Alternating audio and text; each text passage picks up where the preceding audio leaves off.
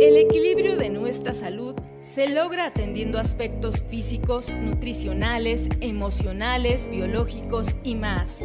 El ser humano, en su complejidad, requiere poner atención a todas estas áreas de su vida para alcanzar su realización e impactar en la convivencia a la sociedad en la que vive. Comenzamos el espacio donde planteamos todos estos temas, asegurando que todo lo que aquí escuchas lo hacemos a tu salud. Hola, muy buenos días. Muchísimas gracias por acompañarnos en este espacio de la Dirección General de Comunicación Universitaria a través de UACJ Radio. Este programa A Tu Salud el día de hoy está dedicado a la detección oportuna del cáncer de mama. Iniciamos. No perdamos tiempo. Es momento de la radiografía. El tema de hoy en A Tu Salud se celebra en todo el mundo cada octubre, aumentando la atención y el apoyo prestados a la concientización, detección temprana, tratamiento y cuidados paliativos. Cuando éste se detecta en una edad temprana, las posibilidades de curación son elevadas, y si se detecta tardíamente, es raro que se pueda ofrecer un tratamiento curativo. Por ello, en el mes de octubre, la Organización Mundial de la Salud fomenta programas integrales de lucha contra el cáncer de mama. El tema del día de hoy, mes de la sensibilización del cáncer de mama, en A tu salud. En este mes se utiliza el lema Contra el cáncer de mama, yo actúo, a fin de promover la detección oportuna de esta enfermedad en Octubre Rosa. Para platicarnos de este tema, hoy damos la bienvenida al doctor Ulises Barajas Teja. Él es egresado de la Facultad de Medicina de CEU UNAM, egresado y jefe de residentes de la especialidad de radiología e imagen del Centro Médico Nacional 20 de noviembre del ISTE. Es especialista en imagen de la mama del Centro Mexicano de Radiología e Imagen fue especialista en radiología, perdón, es especialista en radiología vascular e intervencionista del CMRI, fue de 2018 al 2022 y es el responsable del programa de detección oportuna de cáncer de mama en el Hospital de la Mujer desde agosto del 2017 a la fecha. Doctor, muchísimas gracias por acompañarnos en este espacio. Muchas gracias por la invitación a hablar de este tema tan escabroso ¿Por qué es cabroso? Porque hay mucha mala información y que deben de saber las mujeres realmente qué es lo que pueden hacer para que no se nos mueran por cáncer de mama. Justo, doctor, eh, ¿podría explicarnos desde el inicio qué es el cáncer de mama y cuáles son sus síntomas? Mira, esos son los temas controversiales precisamente. Eh, todo el mundo pregunta cuáles son los síntomas de cáncer de mama. Yo siempre eh, lucho porque no los conozcan para que no lleguen a ellos. ¿A qué me quiero referir? No digo que no los conozcan, si está bien, de que los tienen que conocer, pero un cáncer de mama que da sintomatología es un cáncer avanzado. Entonces, eventualmente, ¿qué es lo que estamos buscando y qué lo buscamos en todas estas campañas? Que las mujeres no sepan que tienen cáncer de mama y que los diagnostiquemos antes de que sepan que tienen cáncer de mama. El cáncer de mama, como cualquier otro cáncer, es un crecimiento desmedido de células, células diferentes a la célula original del sitio, llámese mama, llámese pulmón, recto, próstata, donde quiera, el órgano que quieran. Son células que ya no son la célula original, que muchas veces son muy diferentes a la célula original, que crecen de una manera desmedida y que se les olvida morirse. Eso es un evento que le pasa a, todas las células que se llama apoptosis y esa es una situación donde todas las, todas las células se mueren. Bueno, pues las células de cáncer se les olvida morirse. Entonces, como se les olvida morirse, siguen reproduciéndose y reproduciéndose y empiezan a ocupar espacio, empiezan a ocupar funciones, empiezan a limitar funciones. Por eso el cáncer es devastador, porque hace cuenta que es una invasión, así como ahorita lo tenemos, sin hablar que los inmigrantes sean un cáncer, porque eso es otro tema, pero así es, de repente llegan 500 gentes a una población de, de 100 gentes, pues se comen a, a, esas 100 gentes, ¿verdad? Igual el cáncer empieza a ocupar el espacio que corresponde para cierta función y deja de tener esa función y eso es lo que empieza a dañar el cuerpo. Entonces es un crecimiento desmedido de células diferentes que se les olvida morirse. Básicamente eso es un cáncer. Todo el tiempo nosotros estamos produciendo células eh, dañinas, vaga la expresión, pero tenemos mecanismos de regulación. El problema es que cuando esos mecanismos de regulación que están puestos en los genes, ese gene sufre un cambio, que es una mutación, entonces deja de funcionar. Al dejar de funcionar, sobre todo el BRCA1 o BRCA2, que son dos genes propios del tema del cáncer, sufren una mutación, dejan de estar reparando esas alteraciones en, la estructura del, DNA y entonces ahí es donde viene el problema del crecimiento del cáncer. Esa es una, una de las situaciones que se presentan. ¿sí? Alguna alteración en los mecanismos que tenemos para regular el, este, las, las células que se van generando en mal estado y ya no las puede reparar el, este, el cuerpo. entonces, Perdón, entonces, este, por, eso es importante la, prevención, la detección, estarse haciendo eh, constantemente auto, constante autoexploraciones. Sin embargo, creo que el, la alarma en las mujeres llega justo cuando existe algún síntoma, cuando nos encontramos alguna, alguna bolita, este, algo así, ¿no? Mira, ¿qué tamaño de, bolita crees que tienes capacidad de tocar en tus mamas? Suponiendo que eres una, mujer responsable y te palpas las mamas cada mes, ¿qué tamaño de tumor crees que tú puedes tocar? Mm, no sé, digo, antes, bueno, y, luego el, mes de, la mujer, cuando estamos este, en periodo premenstrual, pues nos sentimos algunas bolitas, ¿no? Siempre es como algún susto que, que, algunas mujeres este, detectan, pero no es por cáncer, sino es por, eh, pues no sé, nuestro, nuestro síndrome que se inflan, inflan las mamas. Este, pero, pues no, no, no tengo idea, la verdad. Ustedes tienen que, 3 milímetros, 7 milímetros, 10, 1 o 15 milímetros, 20 milímetros. Ustedes pueden empezar a tocar una, masa entre 1.5 y 2 centímetros. Por lo tanto, en, en una línea del tiempo donde quisiéramos diagnosticar un cáncer de manera temprana, tendríamos que tocarla en el mes de enero en lugar de en el mes de diciembre. O sea, es decir, en el mes de, enero va a ser una, un tumor que ustedes no tocan y el mes de diciembre es el tumor que ustedes sí tocan. ¿Me explico? Sí. Los radiólogos podemos, porque somos los radiólogos los que hacemos el diagnóstico oportuno de cáncer de mama, no es el ginecólogo, no es el oncólogo, ellos no interpretan mastografías, lo hacemos los radiólogos, podemos encontrar cánceres desde 3 milímetros. Situación que, ¿qué sucede? Que esto hace que el cáncer sea mucho más probable de cura que cuando lo encontramos en esta fase, en la fase donde ustedes ya empiezan a tener se tocan una bolita, o les cambia la piel, o se les hunde el pezón, o se les hunde la piel. O sea, cuando les cambia la piel es una piel de naranja, pero esos ya son cánceres avanzados. La idea es que no lleguen a esos, a esos niveles. La idea es encontrar un cáncer de manera temprana. Como bien lo dijiste, es diagnóstico oportuno, porque lamentablemente a pesar de que se dice que hay acciones que sirven para prevenir el cáncer de mama, no hay una acción preventiva exacta como en el caso del cervicuterino, que sí puede ser o el preservativo o la vacuna, este, para, que no, para no contagiarte del virus del papiloma humano. En el caso del cáncer de mama no hay una acción específica.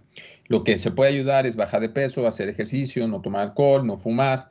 Esas son medidas que te ayudan para no tener cáncer, pero no que tener cáncer en general y para otras tantas más enfermedades como diabetes, hipertensión y demás. Pero propiamente, para cáncer de mama no hay una acción. ¿Cuál es la acción que tenemos que hacer? Es encontrarlos a tiempo. Y encontrarlos a tiempo son cuando, como dice aquí, no palpable. No hay ningún cambio en la mama. Ahí es donde hay que detectar el cáncer de mama. ¿Sí? En ese momento. Y la única forma de detectar un cáncer de mama en este momento es por un estudio de imagen, llámese mastografía, ultrasonido o resonancia magnética.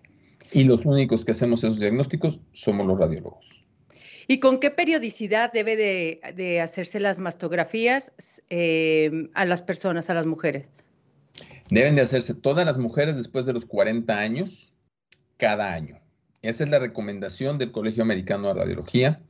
La norma oficial mexicana también habla 40 años, nada más que la norma oficial mexicana habla cada dos años por un tema económico. Porque si la norma oficial mexicana le ponen que es cada año, entonces ellos, el mismo gobierno se obliga a tener que hacer mastografías de manera anual a todas las mujeres.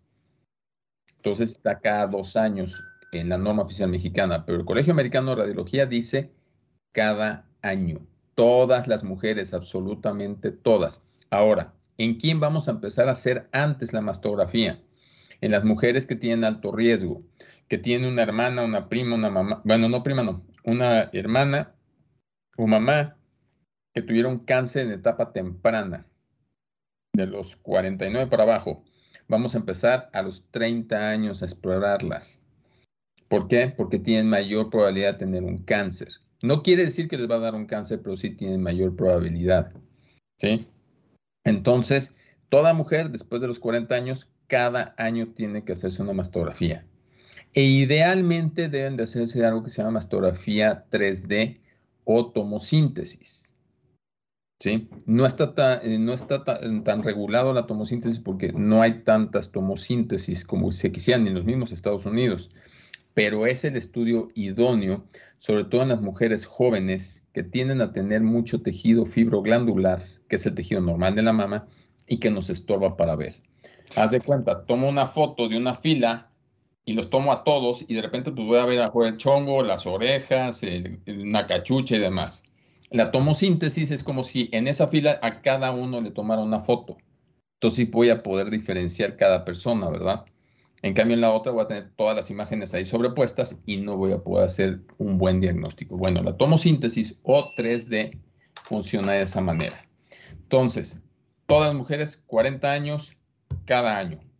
¿Tenemos alguna variabilidad? 30 años. Claro, seguimos hablando más de este tema, doctor Barajas Teja. Permítanos tantito, nos vamos a ir un corte y posteriormente a una cápsula. No se vaya, quédese con nosotros a tu salud. Diagnóstico. Evaluando la situación. Cada año se producen 1.38 millones de nuevos casos y 458 mil muertes en el mundo por cáncer de mama.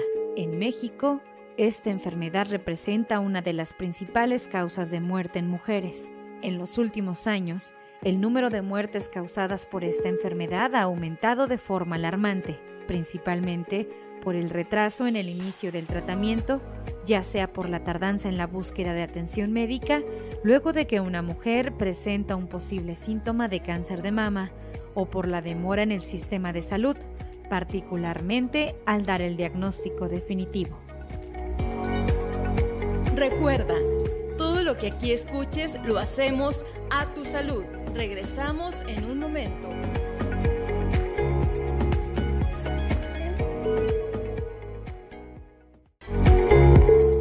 Siempre hay algo que aprender.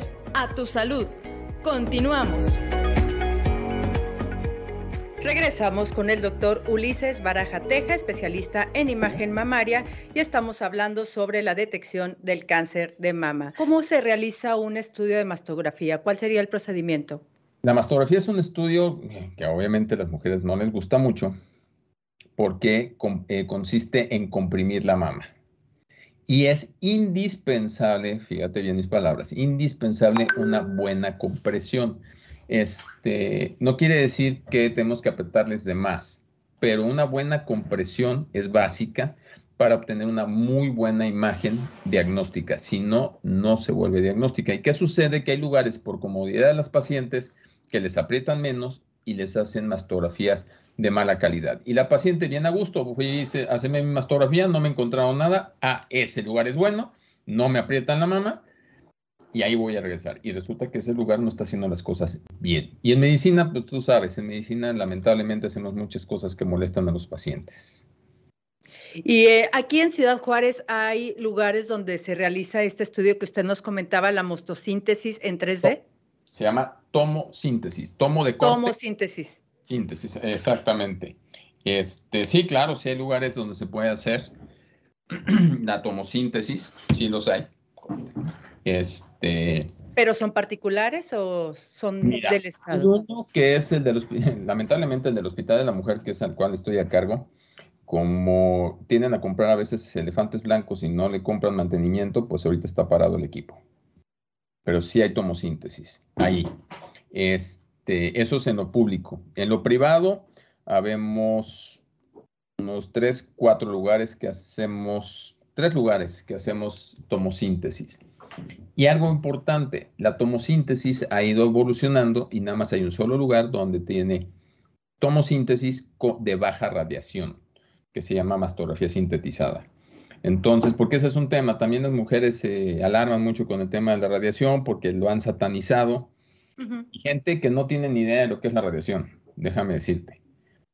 ¿Sí? Gente que no tiene ni idea de cómo funciona el fotón y que corre hacia el electrón y bla, bla, bla, bla.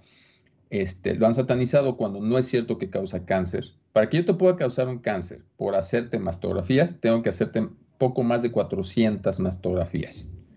Si tú eventualmente fuiste bien obediente, empezaste a los 40 años, te mueres a los 100 años, ¿cuántas mastografías te vamos a hacer en, todos, esos, en todos esos años? 60. O sea que es imposible que le causemos un cáncer a una paciente por, una por hacer mastografías. Imposible. Bien, y con estos estudios de la mastografía, ¿qué cáncer de mama es el que se detecta este, o son todos los, los tipos de cáncer de mama que existen? La gran mayoría. Por eso, eh, depende, volvemos a lo mismo. Si usamos mastografía 2D, eh, digital o análoga, pues, y la mama es muy densa, pues vamos a ver menos estructuras. Si usamos tomosíntesis, podemos encontrar más cánceres, cualquier tipo de cáncer, este, intraductal, este, lobulillar, todos esos los podemos encontrar en situ o cuando ya han invadido por mastografía. Este, digo, si es por 3D, encontramos más cánceres porque, ah, porque podemos hacer rebanadas, son rebanadas finalmente de la mama. si, utilizamos el ultrasonido como complemento de la mastografía, todavía aumentamos la capacidad de encontrar cánceres. Y prácticamente podemos encontrar todos.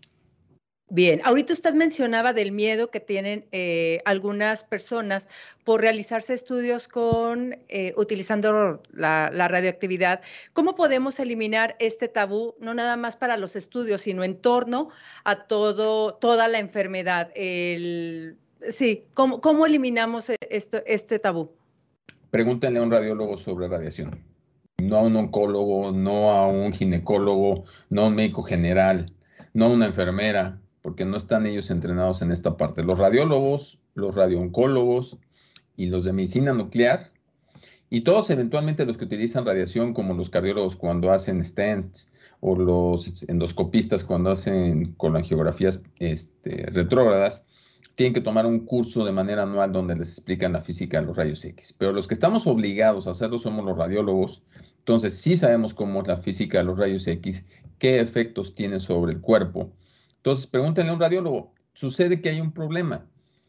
Eh, el radiólogo es así como un ente que nadie conoce, que está encerrado en su cueva y que no platica con los pacientes, porque hay la falsa creencia de que los radiólogos no tenemos que hablar con los pacientes. Y a lo que yo siempre he defendido y lo sigo defendiendo si yo soy médico, soy especialista y soy subespecialista como tu servidor, ¿por qué no puedo hablar con un paciente?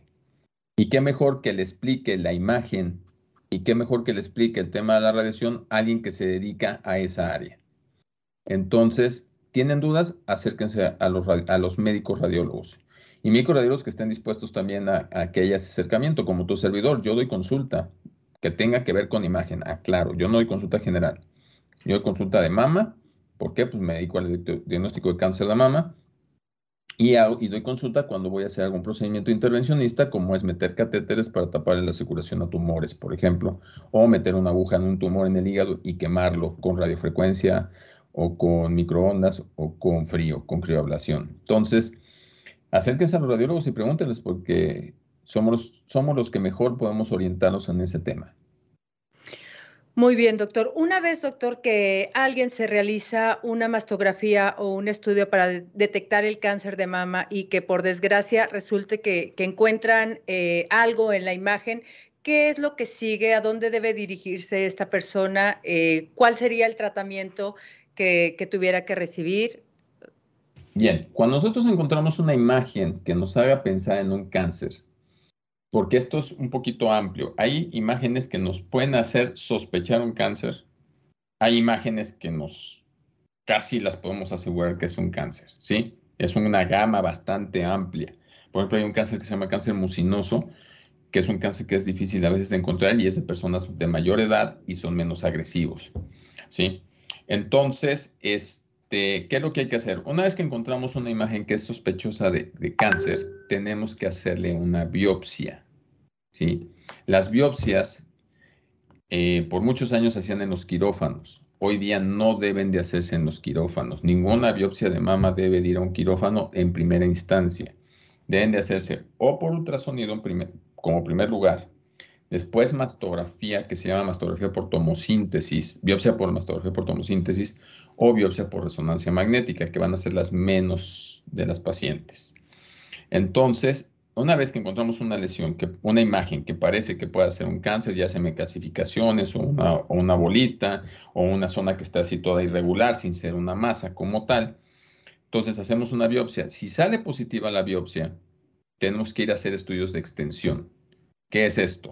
Buscar uno si en la misma mama no hay más tumores que no hayamos visto. Y eso se hace por medio de mastografía contrastada. Como te vas dando cuenta, la mastografía ha ido evolucionando no se ha quedado estática en las mastografías que nada más eran dos proyecciones y se acabó. Este, después tenemos que revisar el hígado, tenemos que revisar los pulmones y tenemos que revisar los huesos porque es al sitio a donde se va el cáncer de mama. Ya una vez teniendo esto, a la par a las muestras que ya tomamos y que ya nos dijeron que es un cáncer, se le tienen que hacer unas pruebas especiales que se llaman inmunohistoquímica para determinar el comportamiento de ese cáncer. En la primera muestra sabemos que es un cáncer, que es intraductal, que ya pasó del ducto, o sea, ya, ya empezó a invadir, así se llama intraductal infiltrante o invasor, ¿sí? si la célula se parece o no se parece tanto a la célula original. Y en la segunda instancia tenemos que saber cómo se comporta ese cáncer. Y en base a eso, te buscamos algo que se llaman receptores. Son como puertas, si tienen las, las, este, las entradas para las llaves en la, en la pared de la célula, y entonces determinamos qué tipo de tratamiento se le puede hacer. Si tiene receptores altos de estrógeno y progesterona y no tiene una cosa que se llama HER2 y el KI67 es bajo, es una paciente de muy buen pronóstico ¿sí? y que se le puede dar tratamiento incluso para reducir el tumor si es que ya está más grande y después operarla. Por eso no se deben de hacer las biopsias en los quirófanos, porque hoy día el tratamiento de cáncer es un traje a la medida, no se trata por igual a todas las mujeres. Entonces es bien, bien importante hacer una biopsia previa y en base, en base a eso tomar conductas de qué hacer. Revisar los ganglios siempre por ultrasonido o en ultrasonido, junto con la masa que vemos en, o la imagen que vemos en, en la mastografía y ultrasonido. Vemos que el ganglio puede estar sospechoso, hacer biopsia también y entonces eso ya le da idea al clínico y al cirujano cuál es la conducta a seguir con la paciente. Eh, doctor, estamos hablando de las mujeres y yo tengo una duda. ¿Los hombres también padecen cáncer de mama? ¿También es necesario que los hombres se realicen estudios? No, los hombres solamente se van a hacer estudios a menos que tengan clínicamente algo. Ahí sí es hasta que el hombre tiene algo. ¿Por qué? Porque en términos generales el hombre no tiene, eh, en términos eh, universales, es muy poco el cáncer de mama como para estar haciendo estudios frecuentes en búsqueda de. Lo que tiene que ser el hombre ahí sí es palparse, porque estás hablando más o menos que es un cáncer de mama por de hombre contra 150 cánceres de mujer. Hemos visto que en fechas recientes ha subido un poco la incidencia y pues tenemos algunas teorías. Una puede ser los hombres que se están inyectando hormonas, los hombres con cirrosis este, tienen aumento de estrógenos, tienden a tener ginecomastia, que es crecimiento de tejido glandular y por ende riesgo de cáncer de mama, pero no tenemos exactamente una, una, este, una comprobación de lo que te estoy diciendo, ¿eh? es una suposición este, de, un, de unos amigos y tu servidor. Pero no, el cáncer de mama en el hombre, aunque se presenta, es muy, muy raro, por eso no se hacen estudios de tamizaje. El tamizaje es una prueba que haces en, en una población específica, buscando una enfermedad específica, del cual es vulnerable esa población y que está aparentemente sana. Por eso es importante la mastografía de tamizaje en mujeres que están aparentemente sanas. Si encontramos tumores menores a 1.6 centímetros, en promedio se van a salvar 96 mujeres de, cada 100. ¿No se te hace muy alta esta, este, esa cifra? Sí. entonces, ¿qué es el cáncer que más mata mujeres? Porque llegan tarde, porque todos estos tabús que tienen las mujeres nos afectan para un diagnóstico temprano. No voy porque me va a doler, no voy porque la radiación, no voy porque mi abuelita me dijo que no es bueno. Porque me da pena, a veces es porque me da pena. Exactamente. Entonces, pierden un tiempo valiosísimo y súper oportuno de curarse, porque ese es el chiste. No más muertes por cáncer de mama, que eso es lo que sí podemos prevenir, la muerte por cáncer de mama. Todos los esfuerzos realizados para poner atención a nuestra salud son una oportunidad para mejorar nuestro paso por este mundo. Te esperamos en nuestra próxima emisión, donde te aseguramos que todo lo que aquí escuches lo hacemos a tu salud. A tu salud fue una producción de la Dirección General de Comunicación Universitaria de la Universidad Autónoma de Ciudad Juárez.